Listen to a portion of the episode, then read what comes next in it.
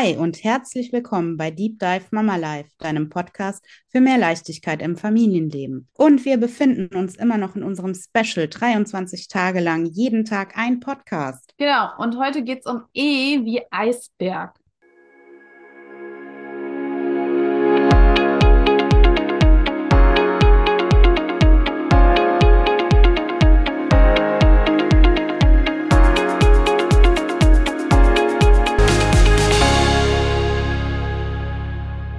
Sarah, was hat denn Eisberg bitte mit Kindererziehung zu tun? Der Eisberg, ne? Mindestens einmal pro Folge taucht er auf. Deshalb hat er jetzt auch mal endlich eine extra Folge nur für sich alleine verdient, finde ich. Wupp, wupp.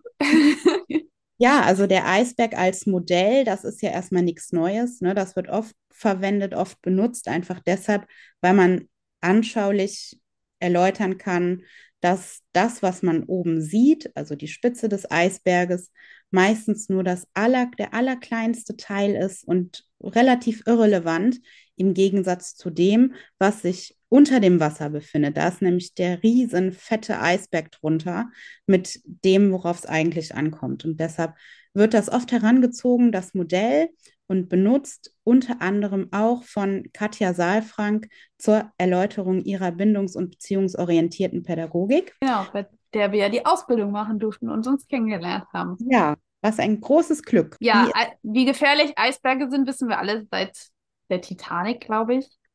Spätestens seit dem Film Titanic. wissen wir das? Ja, wie ist der Eisberg aufgebaut? Wir sehen oben an der Spitze das ja eigentlich Irrelevante, was aber jeder für das Relevante hält. Das ist so ein bisschen Ja, schön gesagt. Daran. Und zwar im Hinblick auf die Kindererziehung sehen wir da das Verhalten des Kindes. Also was kann ich sehen, was kann ich wahrnehmen? Zum Beispiel, das Kind äh, schmeißt mir ein Buch an den Kopf. So, das ist das Verhalten, das sehe ich. Jetzt ist es so, dass die allermeisten pädagogischen Ansätze und Erziehungstipps genau daran ansetzen und versuchen, an diesem Verhalten herumzuschrauben und Methoden anzuwenden und zu konditionieren, wie auch immer, irgendwas zu tun, um dieses Verhalten zu ändern. Was da aber nicht beachtet wird, ist eben dieser riesige fette Eisberg unter dem Wasser. Was steckt eigentlich hinter dem Verhalten? Was ist da zu sehen? Genau, auf der zweiten und dritten Ebene quasi im Wasser jetzt, also wirklich das, was ihr nicht auf den ersten Blick seht, da liegen quasi unter dem Wasser direkt die Gefühle, also die Gefühle, die dieses Verhalten beeinflusst haben. Das können alle möglichen Gefühle sein, die ihr euch vorstellen könnt. Wut, Trauer, Freude, Frust, was es da Scham, alles gibt. Ekel. Ja, ich Ja. glaube, das war's. Es gibt nur sieben äh, Grundemotionen Ja, eigentlich. Also es genau. gibt gar nicht so viele Gefühle, wie man immer denkt, sondern sieben Stück. Und meistens ist das auch nicht ein singuläres Gefühl unter so einem Verhalten, dass man jetzt sagen könnte, okay, das Kind schmeißt das Buch mir an den Kopf.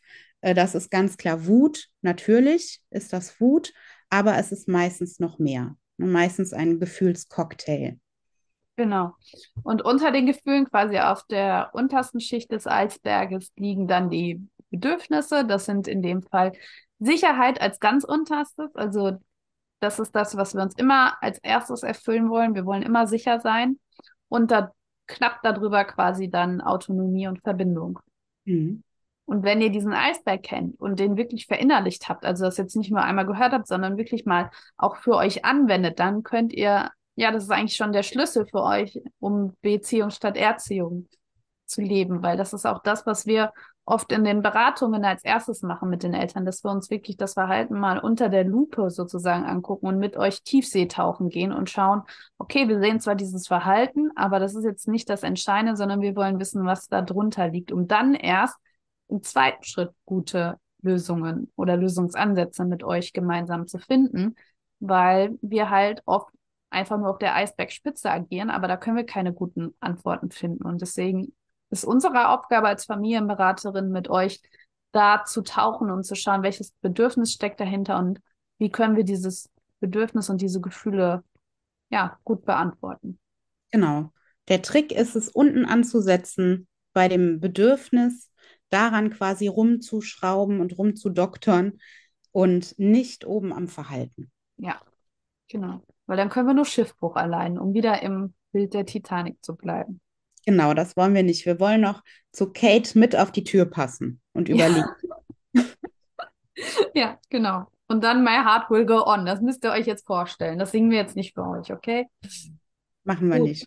Okay. Das war's mit dem Eisbergmodell.